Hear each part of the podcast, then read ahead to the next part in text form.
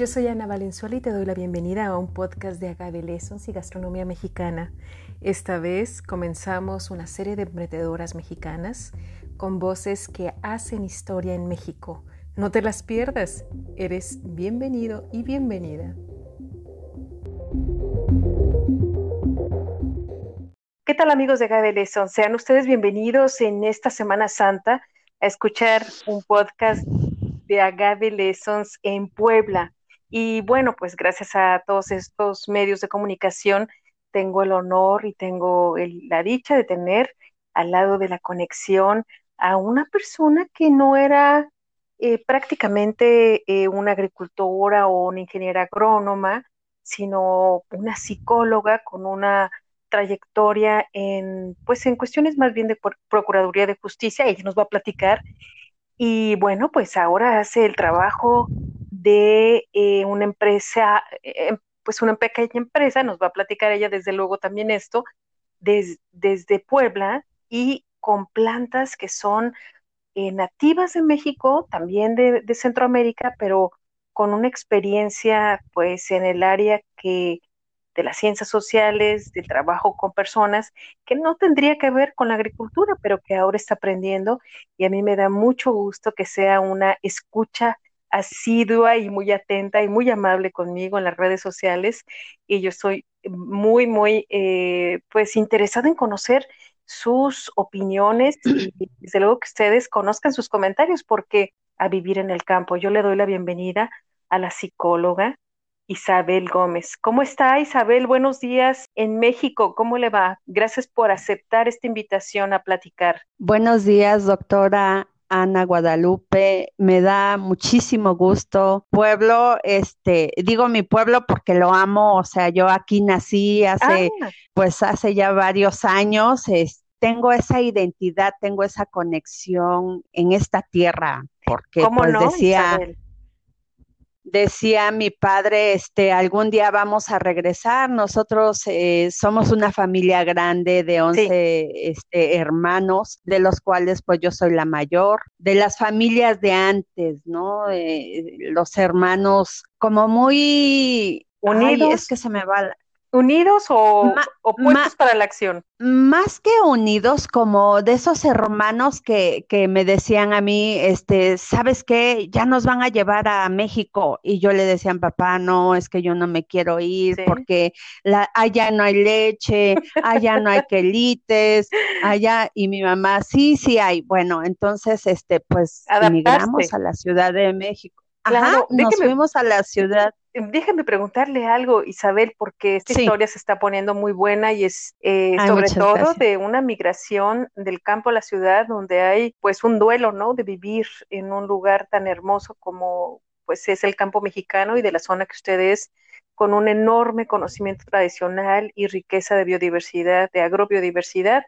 Isca, Quisca Puebla, a ver, eh, díganos exactamente eh, la, palabra, porque es un poco complicada el nombre del pueblo, y exactamente en dónde está, cuánto tiempo de la ciudad de Puebla, por ejemplo. El municipio se llama Isca Quiscla, ah. pero pues eso, eso de algodón, pues ya no, aquí ya no se cultiva absolutamente nada de temporal, es muy lamentable, pero bueno. Ah, entonces, ¿es solamente eh, agricultura de riego ahora? Muy poca de temporal y ahora ya más de riego, pero pues ya las consecuencias nos están rebasando en el tema del agua, pozos y todas estas cuestiones de, de hidrología subterránea Y, y, la captación. De hecho, el, el es una zona semidesértica. ¿Cómo no? Y entonces nosotros tenemos este, temperaturas muy altas y poca lluvia. Entonces, antes se aprovechaba mucho el... Mire, Izcaquiscla está a cinco horas de la ciudad de ah. Puebla tres horas de la ciudad de Puebla, cinco de la Ciudad de México. Ah, cinco de la Ciudad de México, ¿no? Pues entonces sí cinco de la Ciudad para de México. poder migrar y estar regresando o iban en vacaciones después de, que se fueron a vivir a la Ciudad de México. Entonces yo me iba con mi papá, mi papá ya se ocupó en la Ciudad de México en vender pececitos, pececitos de Xochimilco, porque ahí nacían en Xochimilco las carpas, los este los charalitos y y así cositas, ¿no? De, de pececitos y se iba a vender a las escuelas y yo me iba con él, este, le decía, ¿sabes qué, pa? Eh, yo quiero ir contigo, no, pero la escuela, yo quiero ir contigo, no, pero la escuela, le digo, pa, es que yo voy muy bien en la escuela, por favor, déjame ir contigo. Y me apuraba a hacer la tarea, me apuraba a hacer las cosas y me llevaba muy de vez en cuando porque pues, estaba yo en la escuela, ¿no? Y me encantó el comercio. El comercio yo lo traigo en las venas desde, no? desde siempre desde siempre por mi bisabuelo, mi abuela, mi, mi, este, mi madre que vendía de todo, vendía enchiladas, vendía taquitos, vendía este todo, fruta, legumbres, de todo vendía y aprovechaba pues para alimentarnos a nosotros. Claro, claro. Ay Dios, ya llegué a la universidad. Ay, muy jovencita, por cierto. Antes se podía entrar a la escuela muy joven. Eh, yo entré a los cinco años a, este, a la primaria. Entonces, eh, eh, las escuelas ya no es que ahora que, que este, a los siete años o a los seis, han cambiado mucho las políticas de, de la educación pública, pero pues antes eran mejores que las que están ahorita, ¿no? Creo que sí. sí, yo estoy de acuerdo con usted. Quiere decir que salió que a los 22 años, 21 años, 22 años de la carrera. Una de, de estar este, en esa fase de, de nuevas tendencias dentro de las ciencias, las artes, las tecnologías. A mí me tocó la era de tarjetas de perforación para hacer ahí, este, pues eh, lo que se llamaba, lo que ahora es, pues computación. Antes, pues eran herramientas este, básicas, ¿no? Estar ahí codificando, haciendo numeritos, lo que es el sistema binario y todas esas cosas que pues en la Facultad de Psicología de la UNAM, orgullosamente, este, pues eh, tengo mi alma mater, yo amo, amo mi escuela y, y pues estoy muy afortunada de haber sido de las generaciones donde en verdad se estudiaba, en verdad eh, se quemaba uno las pestañas porque decían, no, es que el examen va a estar así y así y así.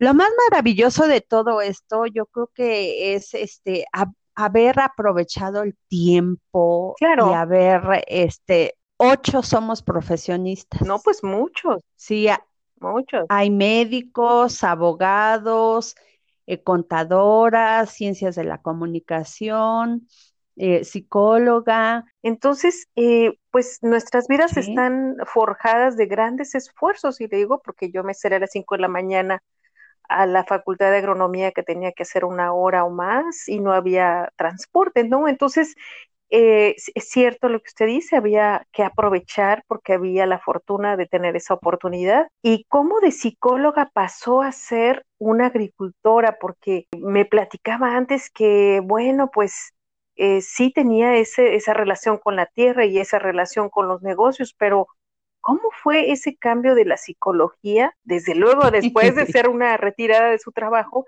y que dijo, bueno, pues yo voy a vender, no sé, ya vamos a decir lo que lo que cultiva, que es hermoso los colores de las pitahayas, que son las cactáceas, que no son las pitayas, bueno, como las conocemos en, Jalisco, estos cactus columnares, sino que son estas guías hermosas que eh, muchas de ellas las encontramos en los poblados rurales, nada más pues en las, en las cercas de piedras, pero hay todo un cultivo, ¿verdad? Yo sé que en Centroamérica son los cultivos más masivos, pero platíquenos qué es lo que hace con las pitahayas yo lo estoy diciendo como ustedes lo dicen. Sí, es correcto, pitahayas. Sí, después de haber trabajado 32 años como psicóloga, seis meses, este, yo dije, ¿qué voy a hacer?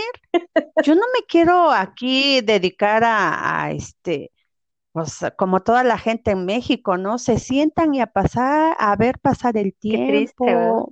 muchas, muchas, este, se ocupan en cuidar nietos y yo ni nietos tengo. Entonces yo dije, no, yo me voy a mi pueblo.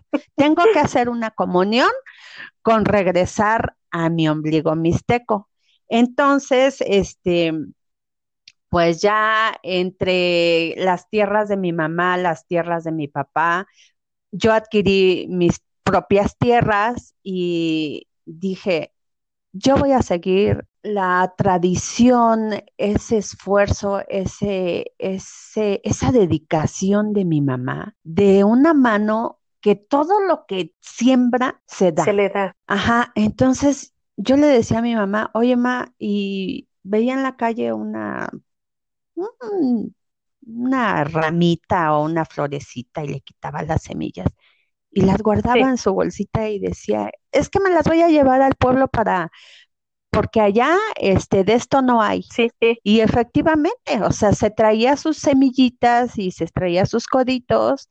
Y pues aquí, este, pues tenemos nopales de milpalta, tenemos nopales de, de un pueblo que se llama Santiago Mezquetitlán en Amealco, eh, tenemos este de un hospital muy famoso, La Ceguera, se trajo unas florecitas que se llaman este eh, ojo de gallo y se trajo un chayote de, de por ahí de Jamaica. Ay, qué bonitos son esos chayotes. entonces todo se le daba a su mamá. Sí, todo se le daba. Y entonces mi mamá, este, cuando yo estaba en México, me decía, ven por las pitahayas porque ya se maduraron, ya están listas para que se las coma la gente, llévales a tus hermanos. Yo estaba todavía en México. Y bueno, le dije, ok, agarro mi camioneta, pues voy por las pitahayas y ¿dónde las voy a vender? Y dije, ah, pues por aquí, por la colonia, ¿no? En, y, yo vivía ahí en la colonia militar Marte, entonces yo dije, bueno, pues aquí en Jamaica, aquí en el Tianguis de los martes, y así, ¿no? Fueron mis inicios de, de la comercialización de la pitahaya de mi mamá, y eran unas pitahayas de 400 gramos, 500 gramos, y dije, ay, se venden bien. Grande. Qué interesante. Ajá, entonces yo dije, bueno, pues vamos a, vender pitahayas.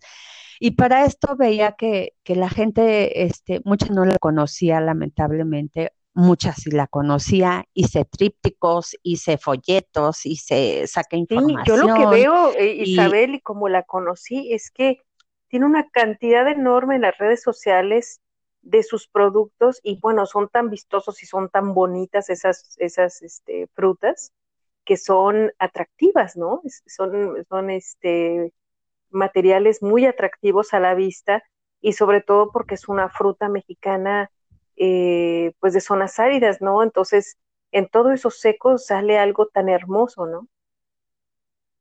Exactamente, es, es una bondad tener la fruta aquí. Entonces ya este, empecé a comercializar en vez de empezar a cultivar. Entonces yo dije, ¿cómo le voy a hacer? Pues mi mamá es la que sabe todo. Y me pegué con mi mamá, me dijo, vamos a abonar eh, en estas fechas, vamos a regar en estas fechas. Ajá, vamos a ir a traer tierra negra al, este, al cerro, vamos a traer hojarasca aquí al terreno y ahí me ve, pues, eh, haciendo toda la, la, este, la faena, ¿no? Y que, y que ya se me subieron los calzaguates del abono y, me hicieron ronchas y, etcétera, etcétera, de los animalitos, ¿no?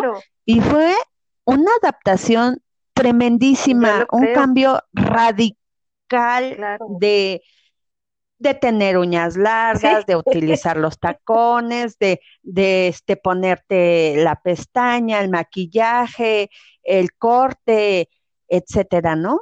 Y llegar acá y mijita, ponte las botas, ponte los guaraches, eh, ponte ropa de trabajo y órale a darle, ¿no? ¿Hace cuánto empezamos con este trabajo, Isabel? El trabajo de la pitahaya eh, tiene tres años aquí en casa. Sí, fue muy drástico para mí, lo reconozco. Es, es, yo de verdad respeto el trabajo del campesino, es muchísimo esfuerzo, es muchísimo de sol a sol, mucha sed, hambre. El trabajo da hambre. Yo como mucho, pero y, trabajo también mucho, pero siempre tengo hambre. le, pregunto este esto porque, este, ¿cuánto produce? ¿Cuánto eh, ha alcanzado a producir ya después de tres años de ser eh, agricultora de pitahaya? Sí, aquí en casa tenemos las, las este, plantas nodrizas, las madres que nos llevamos a la, a la huerta.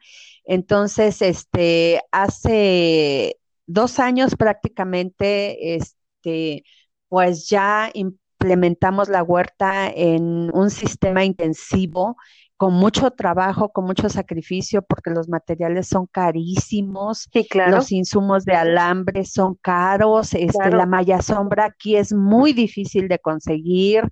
Entonces, este, eh, la mano de obra, eh, son bien lindas las gentes que en verdad se ocupan de, de su trabajo y que lo hacen con tanto amor y con tanta pasión. Entonces, el, el hecho de, de este, hacer un equipo de trabajo es nada fácil, muy complicado. ¿Cómo no? Le quiero, le quiero compartir algo que lamentablemente el riego ha transformado la mente también del agricultor. Entonces, las personas que, con las que yo trabajo no son de aquí, de mi pueblo, son de, de cinco pueblos, porque somos un equipo de siete personas, son cinco pueblos diferentes, vienen con toda esa dedicación de trabajar y con ese con esa experiencia también de hacer de agarrar las herramientas, de, de conocer el tiempo, que me dicen, no, es que ahorita no es tiempo de regar, es que ahorita no es tiempo de, Claro, este, de sembrar, o sea, tienen una sabiduría muy, muy bonita que la verdad yo he aprendido mucho de ellos porque muchos de sus conocimientos son ancestrales de los cultivos del, eh, que van este, acompañados con la con la luna, con las eh, cabañuelas. Entonces, todo esto yo estuve cosas. aprendiendo.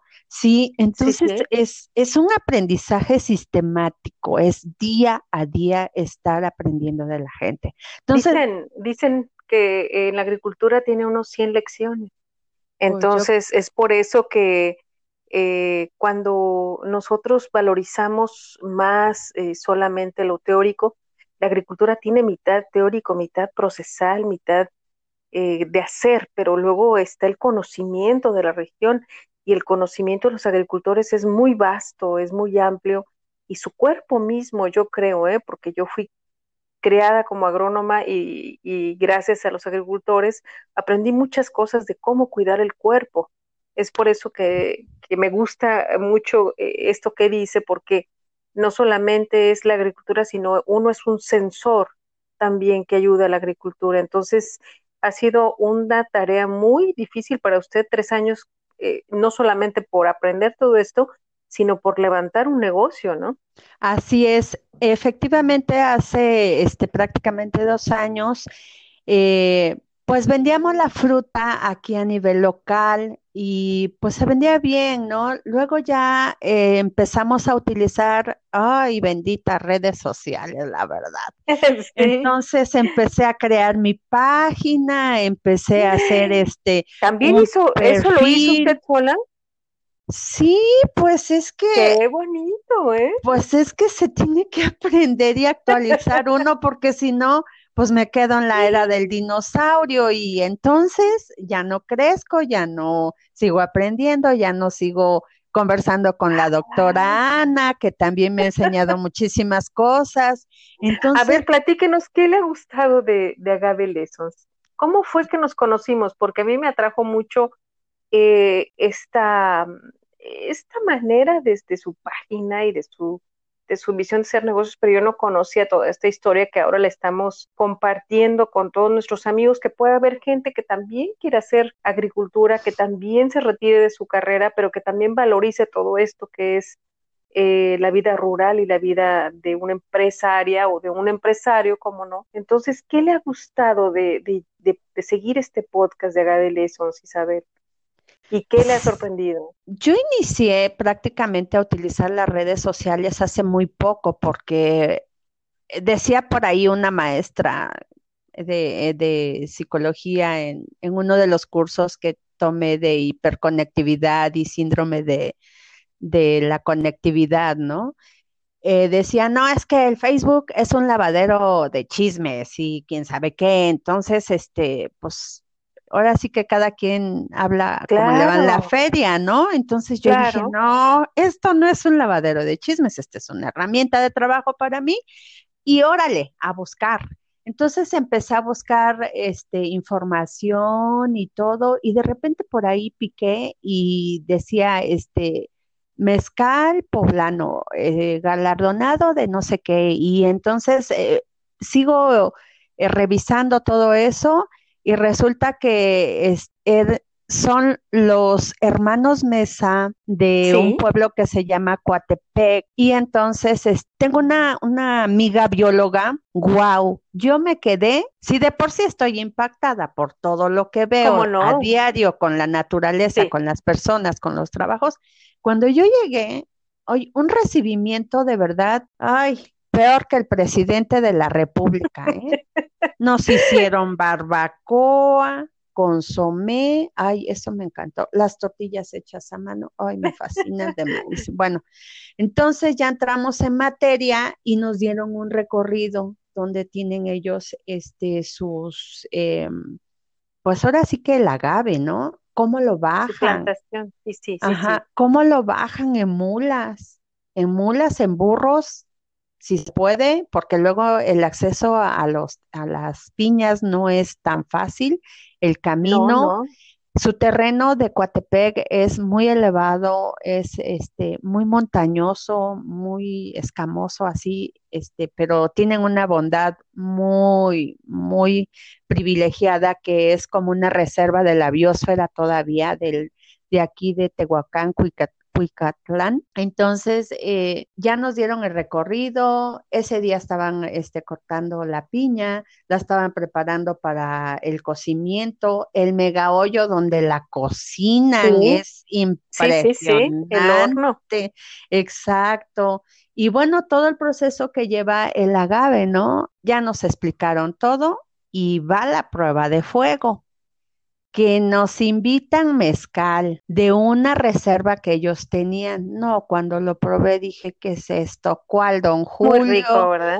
¿Cuál, este, 400 conejos? No, no, no, no, no, esto es otra cosa. No. Bueno, pues, este, ya nos dieron a probar, íbamos, este, eh, pues el equipo, que somos siete personas, y ah. nos, nos venimos muy maravillados de, de este, conocer su trabajo, su trabajo ancestral, su trabajo muy organizado, eh, una familia, familia muy unida, muy trabajadora, eh, muy lindos, la verdad, muy lindos. Entonces se entabló una relación muy bonita, ¿no?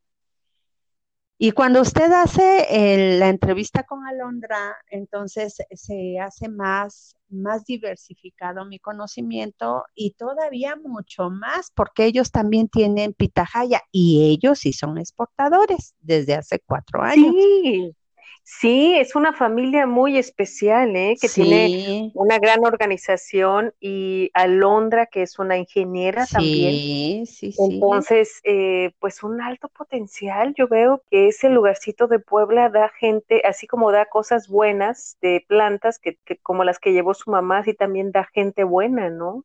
Así que es perseverante como usted. Y entonces apretó un botoncito y lo llevó, la llevó al podcast de Gaby Lessons y ya seguimos en comunicación. Es lo que veo, doctora, pero aparte le voy a, decir algo sobre el diseño de marcas. Yo ahorita estoy en un proyecto este, de aprovechamiento de la flor de pitahaya. Entonces, cuando cuando veo eh, su, su, este, su podcast de Sergio Grande de San Luis Potosí, sí. yo dije, ¿cómo, cómo un cartel puede hacer una maravilla? Y se utiliza. Una maravilla. Y se utiliza el calendario, este, los volantes, las tecnologías que, que todavía este, fueron de serigrafía y que ahora, pues en este pueblo y en algunos otros lugares todavía se utiliza para comunicar algo, ¿no? Entonces, cuando yo veo el trabajo de, de este Sergio Grande, dije, wow, es un gran, aparte de serigrafista, como esa comunicación, como que ese No, no, no, es grandioso, así como su nombre, ¿no? Exacto. Sergio Grande, ¿no? Es un gran comunicador y, no sé, eh, da mensaje, trabaja con semiótica, pero también con las palabras, en fin. Así que me sorprendió él. Sí. Me sorprendió él por todo el trabajo que hace, porque la comunicación es vital, es vital, es vital, puede ser visual, él maneja la visual, maneja las artes, maneja las manos, maneja hasta los podcasts también con usted. Entonces, sí, ¿verdad? Yo, creo, yo creo que esto es como, como una serie de, de multifactoriales donde agarramos lo que nos sirve, ¿no? Y aquí todo sirve. Y ah, además, y además uno es multifactorial, o sea, le tienes que entrar al machete, al pico, al internet, hablar con la doctora Anita, eh, hablar con los hermanos Mesa. Es que así es, uno tiene que ser este multifuncional ya ahora de que no, yo, yo me especialicé en pruebas psicológicas proyectivas, no mi reina. Aquí te vas a especializar en agroeconomía, en agave, en destilados, en, gastronomía, doctora. Sus, sus podcasts de gastronomía son excelentes. Lo, de las tortillas, los maíces. Yo tengo la fortuna de comer aquí tortillas hechas a mano diario. Son excelentes. Y me dicen mis amigas, oye, ¿por qué no subes de peso? Le dije, mira, me levanto a las seis de la mañana. Empiezo, empiezo a ayudarles a la cocina y de aquí darle de comer a los animales. A las 10 de la mañana me voy al campo y regreso a las 6 de la tarde. Entonces son una serie de, actividades físicas que no te permiten engordar así de simple. Así de simple, es como el, este meme de los eh, herramientas, de los útiles de labranza, que se llama, que puse yo sobre los ejercicios que hay que hacer en el campo, pues es un, el estar en la, en la agricultura, de hecho hay algunos artículos científicos que hablan de cómo en nuestro contacto con ciertas eh, cepas de algunos hongos, que están en el suelo también nos dan felicidad. Eh, sí, hay cosas así muy, y el aire más limpio, entonces es un metabolismo completamente diferente y hay tortillas buenas y hay placer para comer eh, esas, esas en costumbres, ¿no? De hecho, sí me, me llama mucho la atención que haya ido con, pues con todos sus colaboradores a ver el proceso de mezcal y que se está generando una red, porque yo lo veo así, tal vez yo estoy muy lejos, pero yo lo veo porque se ha generado una red también, eh, no solamente con toda la gente que ha hablado en este podcast de Gabe Lessons, que ya hay una gran red, por ejemplo, le puedo decir de las investigadoras que antes no tenían relación y que a mí me sorprenden, ¿no? Y, y ahora se ha armado una red, entonces, debe haber también, yo creo que una red de agricultores que, que tienen ese devoción, ¿no? Por su trabajo, que es con los señores Mesa, con la familia Mesa, con usted. ¿Y, y qué es lo que le, qué, es lo que más le, eh, le desagrada o qué ha escuchado? Eh, yo creo que, bueno, a lo mejor no nos quiere decir todo, pero hay algunas cosas que no le han gustado. De Agave Lessons, todo me gusta. Sí.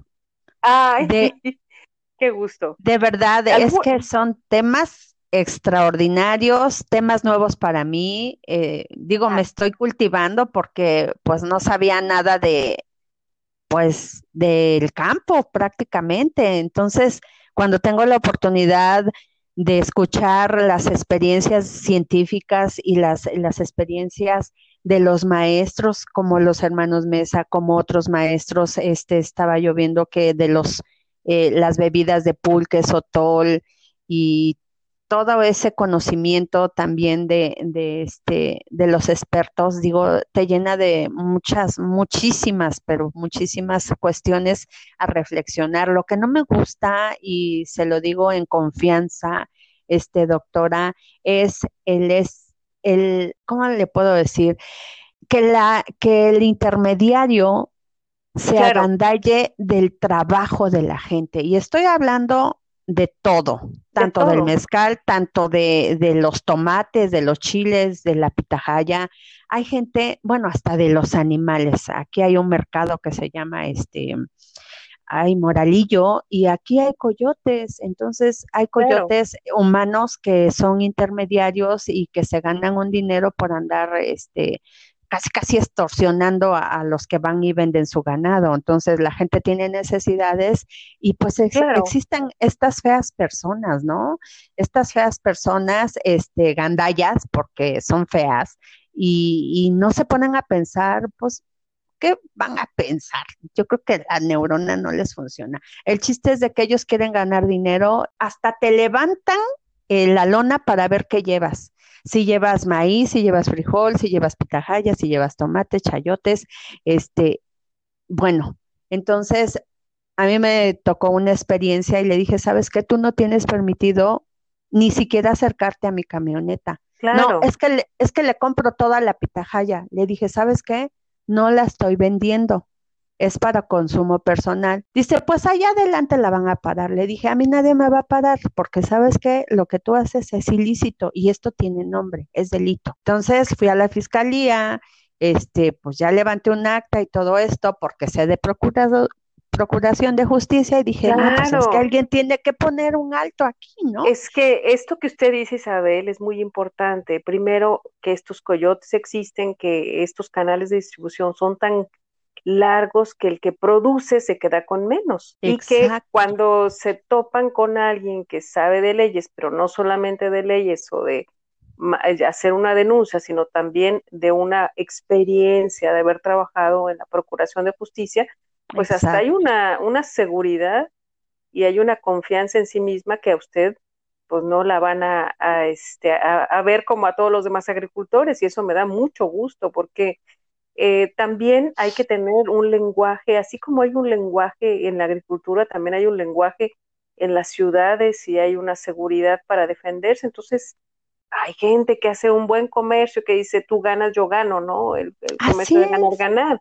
Pero no, aquí es, a ver, este, yo te pongo eh, las peores condiciones y ya te, ya te robé, ¿no? Entonces, eh, o, dejar que, que, que, terminen estas cadenas, ¿no? Y que se hagan largas, o que, Isabel, hemos, hemos platicado, ¿eh? Hemos eh, gozado de estos 40 minutos de esta plática del campo que, pues, hemos reflexionado de la, de la importancia de la educación, de la importancia de las zonas rurales, de, de esa región donde usted habita, pero también de hacer mejores negocios ¿Qué será lo mejor eh, para agricultores que pueden hacer esta, pues esta elasticidad o esta flexibilidad que usted tiene para aprender? Porque aquí, hay, aquí lo que yo veo es que usted tiene una gran facilidad para aprender y no porque pasó por una carrera, sino porque son eh, también buscar lecciones de vida y esto de que usted pica un podcast y está aprendiendo de,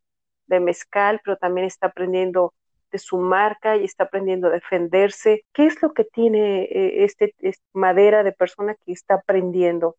¿Qué nos puede decir? Pues tengo la fortuna de, de tener una visión de la naturaleza, digo, esa conexión de verdad, cuando hay identidad, cuando hay esa, esa conexión con la madre tierra, es extraordinario, todo se te facilita todo lo que era muy difícil, que me salieron ampollas para agarrar una pala, una, una barreta, etcétera, ahora se me facilita, por ejemplo, agarrar la tijera para podar la pitahaya, el esqueje, el corte como lo quiere el, comprador, eh, la sensibilidad de tener eh, con la gente, hacer los buenos negocios y limpios negocios, porque de una huerta dependen siete familias o más.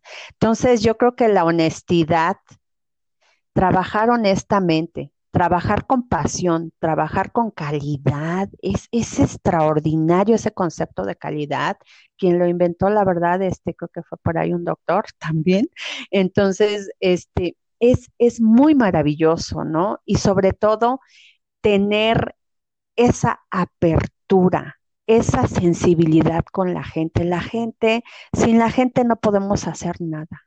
La gente tiene sus sentidos, sus sentidos bien puestos, sus sentidos sus conocimientos bien arraigados y eso a mí me da mucho gusto. Trabajar con seres humanos, híjoles, es excelente. Trabajar con niños, trabajar con niños y me refiero no al trabajo físico, porque luego llevan a sus niños las familias, ¿no? Entonces, por ahí tengo una fotito con chamaquitos y estoy en el árbol. Entonces, los niños hay que educarlos, hay que enseñarles, hay que llevarlos de la mano hay que darle, retomar esa cadena de valores que se nos están rompiendo como, como humanos y como sociedad. Entonces, yo creo que los niños son nuestros mejores o van a ser más adelante nuestros mejores profesores. Tenemos mucho que hacer.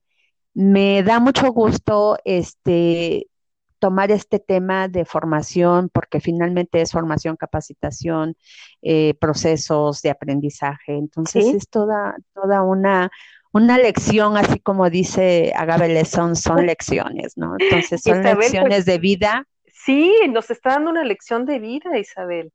Y este testimonio y estas palabras van a llegar a muchas gentes, como usted que está en México, como yo que estamos fuera de México, que tenemos una gran esperanza de que nuestro país vaya cada vez mejor y que eh, no solamente para los que son ahora eh, padres, sino también para los niños, que los niños aprendan agricultura es tan importante o más en estos momentos que estamos viendo crisis como una pandemia que, otras cosas, créanmelo. Cuando vi su foto de polinizadora de vida, pues polinice la formación educativa, ya, ya siguió su segunda carrera en su pueblo, entonces pues yo la felicito y sigue extendiendo este testimonio aquí que queda grabado para que le escuchen eh, pues también la gente que la conoce, porque finalmente eh, pues la gente nos va conociendo y usted va inspirando a otras familias, a otras mujeres, a otras mamás, a otras eh, mujeres que regresan a su pueblo. Esto es muy importante. ¿Qué le parece? Me parece extraordinario. Estoy muy, muy agradecida con usted, doctora Anita. He aprendido mucho de Agave Lessons. Quiero seguir aprendiendo porque, pues, como dice, es una segunda carrera. Yo creo que tenemos muchas carreras, pero... Eh, aquí, aquí la práctica es la que más nos enseña. Entonces, este, como ya trae uno un cúmulo de conocimientos, pues se me facilita todo, ¿no? Entonces pongo a los niños a hacer, este, pues hazme una figura humana completa, ¿no? Y ya voy analizando al niño, o ya doy el consejo, o ya doy así. Entonces estoy muy agradecida con mis padres, con la vida, con la naturaleza, de ponerme en este sitio tan maravilloso. Doctora, muchísimas gracias por la oportunidad. Espero que nos visite eh, la Huerta de Pitahaya Izcateca siempre está abierta a todas las personas. Aquí no, no, no tenemos obstáculos de nada, queremos que la gente aprenda, queremos, eh, nos visitan de todos, eh, del Instituto de, Instituto de Biología de la UNAM, de Chapingo, entonces, están abiertas las puertas de la huerta de Pitahaya Izcateca para todo el que quiera aprender, como alguna vez me dijo mi padre. Aquí el que quiera salir adelante, que se ponga a estudiar. Punto. Qué bonito. Isabel Gómez, psicóloga y ahora agricultora, empresaria de Pitahaya y una eh, importante mujer para Puebla. Le agradezco mucho su tiempo y nos seguimos en las redes sociales y nos seguimos aquí escuchando y platicando. Le mando un gran abrazo y le deseo muy buen día.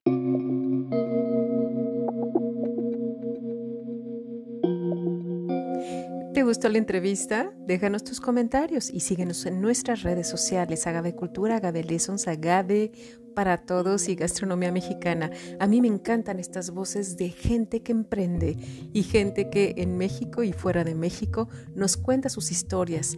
Lo más importante es su voz y tu voz también.